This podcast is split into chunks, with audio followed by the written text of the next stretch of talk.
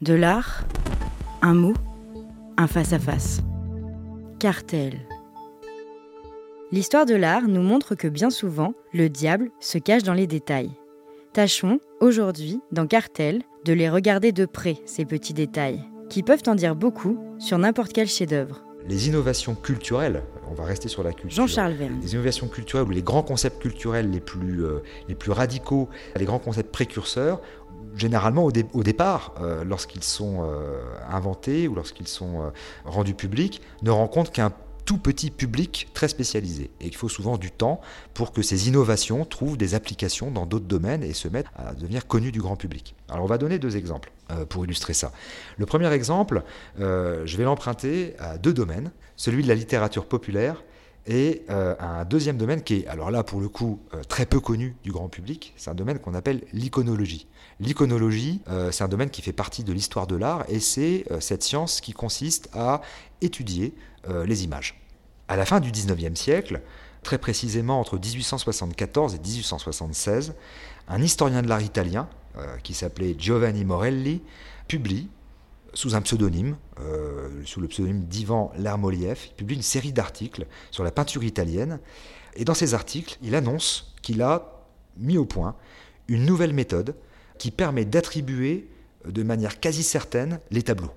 Euh, très souvent, euh, quand on essaye de, euh, donner, les tableaux ne sont pas tous signés, et il y a des problèmes d'attribution. On se dit, tiens, est-ce que c'est un tableau du Caravage? Est-ce que c'est un tableau du Titien? On assiste assez régulièrement, assez souvent, à des guerres d'experts. il y a eu, il y a quelques années, notamment un très très grand débat, je me souviens, pour un tableau de Nicolas Poussin, il y avait trois experts, euh, un Français, un Britannique et puis euh, un Américain sans doute, euh, qui n'étaient pas d'accord entre eux. Certains attribuaient le tableau à Poussin, d'autres, un autre attribuait le tableau à un élève de Poussin, etc. Et puis finalement, le tableau a fini par être réellement attribué à Poussin, et c'est le musée des Beaux-Arts de Lyon qui en a fait l'acquisition. Ce qui est très amusant, c'est que juste avant que l'attribution soit officiellement donnée à Poussin, le tableau valait 100 ou 1000 fois moins cher. Voilà, et c'est le, moment où on attribue euh, le, tableau au peintre que euh, on est certain, jusqu'au prochain changement d'attribution peut-être.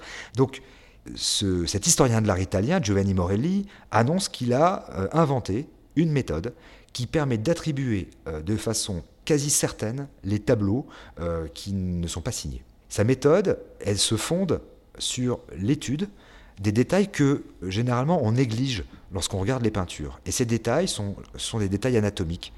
Euh, les oreilles, la forme des doigts, des mains et des pieds.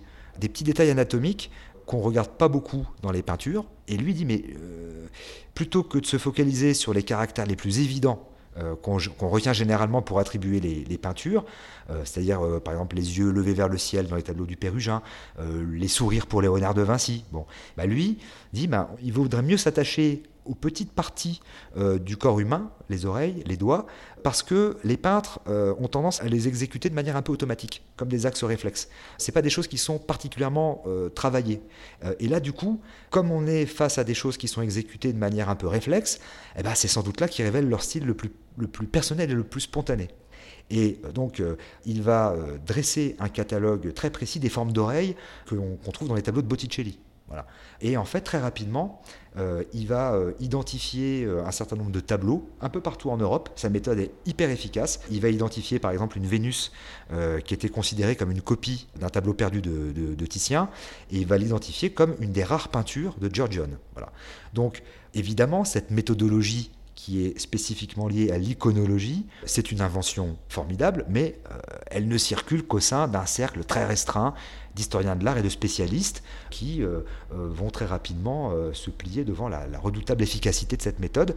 Là, on est typiquement dans un domaine ultra, ultra spécialisé dont le grand public n'entend jamais parler. Maintenant, on va se déplacer un tout petit peu, on va changer de registre, et on va se placer quelques années après, en 1893. Donc on est 17 ans après les publications de Giovanni Morelli, et on va s'intéresser à ce que publie le célèbre romancier anglais Conan Doyle, Arthur Conan Doyle, l'inventeur euh, du fameux personnage Sherlock Holmes. En 1893, Conan Doyle publie une nouvelle euh, dans une revue qui s'appelle The Strand Magazine, une nouvelle qui s'appelle The Cardboard Box, la boîte en carton. C'est une nouvelle dans laquelle euh, le détective Sherlock Holmes enquête sur une mystérieuse boîte en carton qui contient deux oreilles coupées. Et en étudiant précisément les spécificités anatomiques des oreilles, il parvient à déduire que la victime est un parent proche d'une femme dont les oreilles présentent d'importantes similitudes. C'est étonnant parce que euh, on s'aperçoit que finalement Conan Doyle, Sherlock Holmes, utilise exactement la même méthode que Morelli. Donc soit c'est une coïncidence, mais on n'est que 17 ans après la publication euh, des articles de l'historien de l'art, soit c'est une coïncidence, soit ça n'en est pas une. Et il s'avère que le magazine dans lequel a été publiée la, la nouvelle, The Strand Magazine, publie presque au même moment un article sur les différentes formes d'oreilles humaines accompagnées d'illustrations qui sont très proches de celles qu'on trouve dans les écrits de Giovanni Morelli. Il s'avère surtout que l'oncle de Conan Doyle, qui s'appelait Henry Doyle, était le directeur de la National Art Gallery de Dublin et qu'il a rencontré Giovanni Morelli en 1887, qui est l'année de la publication de la toute première enquête de Sherlock Holmes.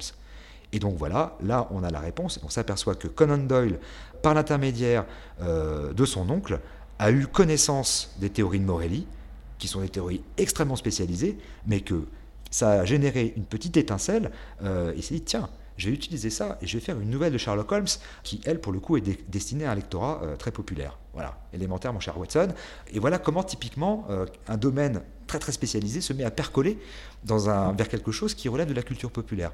Et on peut très bien ne pas s'intéresser à Morelli, à l'iconologie ou à l'histoire de l'art, mais si à un moment donné on nous dit eh, cette nouvelle de Sherlock Holmes, vous ne saviez pas, mais ça vient euh, de ces écrits-là, et grâce à ça, il y a quelqu'un qui est capable d'identifier tous les tableaux, etc.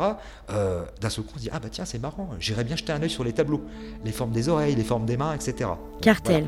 Euh, donc, ça, c'est le, premier exemple qui nous permet d'illustrer le phénomène de percolation. Par Jean-Charles Verne. Et je donnerai un, un deuxième exemple dans le prochain épisode. À retrouver en téléchargement sur toutes les plateformes de podcast.